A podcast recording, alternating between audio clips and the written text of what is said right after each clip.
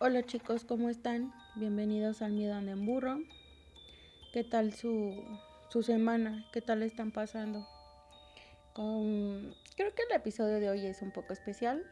Eh, a más de uno nos va a regresar la idea o les va a regresar la idea del fin del mundo.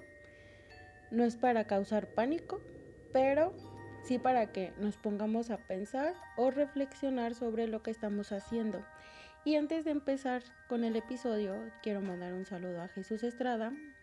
Es el padrino del podcast, de la imagen del podcast. Eh, lo pueden encontrar en Facebook como JArt o está en Twitter como arroba Jesús-ilustra. Visítenlo. No me canso de decir que ese hombre hace maravillas. Visiten su página y van a ver todo lo que él hace. Yo estoy en Twitter como arroba el miedo anda.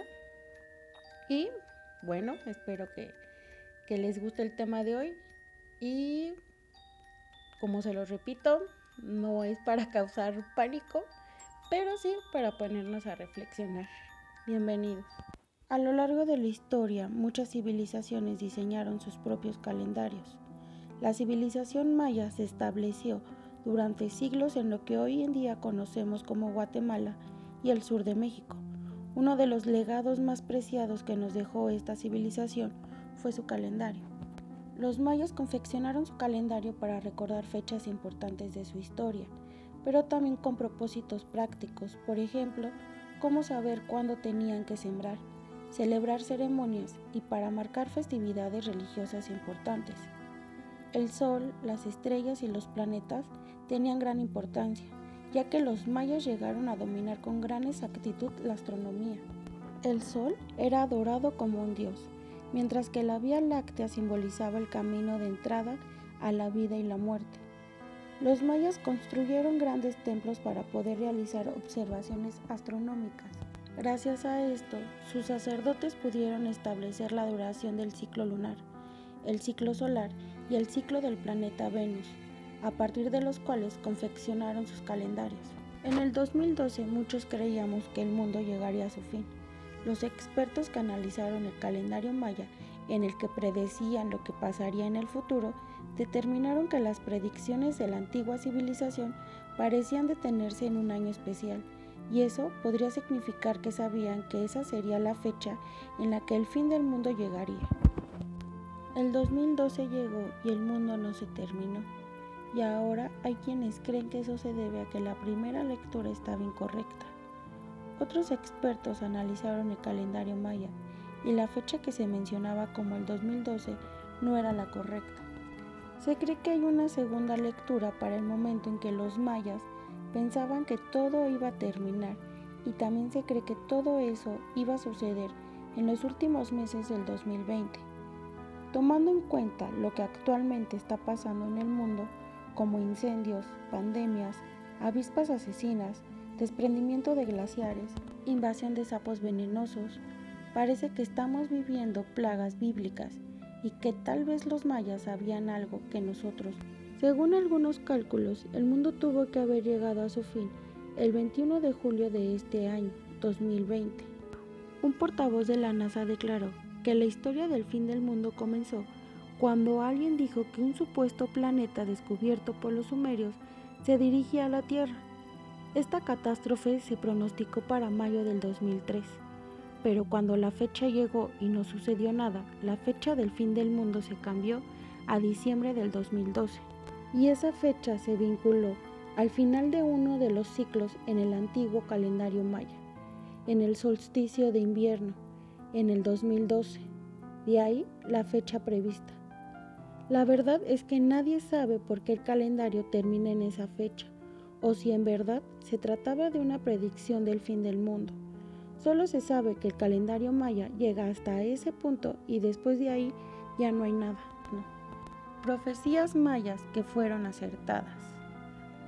La primera, en los 13 años que van de 1999 al 2012, la luz de la galaxia se sincronizará con la de la Tierra y todos sus habitantes podrán acceder a una transformación interior que los encaminará a nuevas realidades. Segunda profecía. Una vez transformados interiormente, vendría un eclipse solar que marcaría el inicio de una época de cambios y la construcción de una nueva era en la historia humana. Tercer profecía. Tras una conducta anticológica del ser humano, se elevaría la temperatura de la Tierra, lo cual causaría que los polos se derritieran, y luego se produciría viento solar. Habría erupciones masivas en la corona del Sol, y esto haría que el planeta fuera perdiendo vida. Cuarta profecía habrá cambios climatológicos, geológicos y sociales que irán mermando la armonía entre el hombre y la naturaleza. Esto provocará la ira de la madre naturaleza y será despiadada con el hombre. Quinta profecía. El hombre dejará de actuar como depredador y se enfrentará consigo mismo hasta reorganizar a la sociedad en una base armónica. Sexta profecía. Si el hombre eligió no cambiar desde el 22 de diciembre del 2012, el desequilibrio persistirá para él mismo. Si no salió victorioso contra el odio, el miedo y el materialismo, la armonía con el planeta seguirá estando afectada y las guerras por poder ahora serán por agua y comida. Las naciones lucirán despobladas. Al cumplirse 13 años, a partir del 22 de diciembre del 2012, el sistema solar dejará la luz para ingresar al periodo de noche en la galaxia. Los seres humanos, plantas y animales se irán extinguiendo, pasarán de ser miles a ser solo un ciento. ¿Qué tal chicos el, episodio de hoy, el tema de hoy? Creo que eh, más de uno hemos pensado que este 2020 no puede ser peor, no puede haber nada peor, pero creo que puede ser un buen momento para el cambio. Eh, como dicen por ahí, si quieres cambiar el mundo, empieza cambiando tú mismo. Entonces lo dejo al criterio de ustedes, al criterio de cada quien.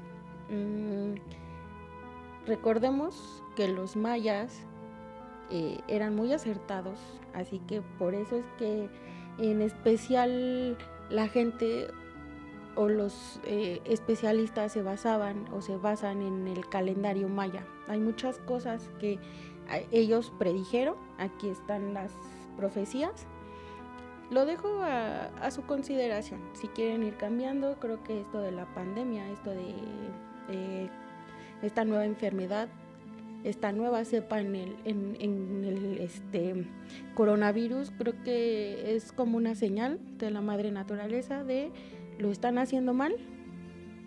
Y bueno, yo creo que nada más nos falta que ahora sí nos visiten los extraterrestres, pero esperemos, toquemos madera para que no pase eso. Y vamos a las favoritas, a mis favoritas en especial las películas. La primera se llama El final de los tiempos. Es una de mis favoritas sobre eh, fin del mundo, sobre cosas que pueden suceder y hay una teoría sobre lo que pasa en esta película. Así que veanla, está muy buena, es del 2008, es suspenso y ciencia ficción. Dura una hora 50 minutos. Un profesor de ciencias y su mujer intentan descifrar una serie de sucesos sobrenaturales que genera comportamientos extraños y suicidios en masa. Veanla, el tema, la historia la hipótesis que plantea esta película está buenísima. La he visto unas tres veces, así que en verdad sí está muy recomendable. Supongo que la otra ya la vieron, El día después de mañana, es del 2004, acción y aventura. Dura dos horas, cuatro minutos. Un climatólogo intenta localizar a su hijo luego de que el calentamiento global provocara desastres naturales mundiales también está muy buena, pero no las vean juntas porque los nervios van a terminar muy mal. La otra se llama Terremoto, la falla de San Andrés.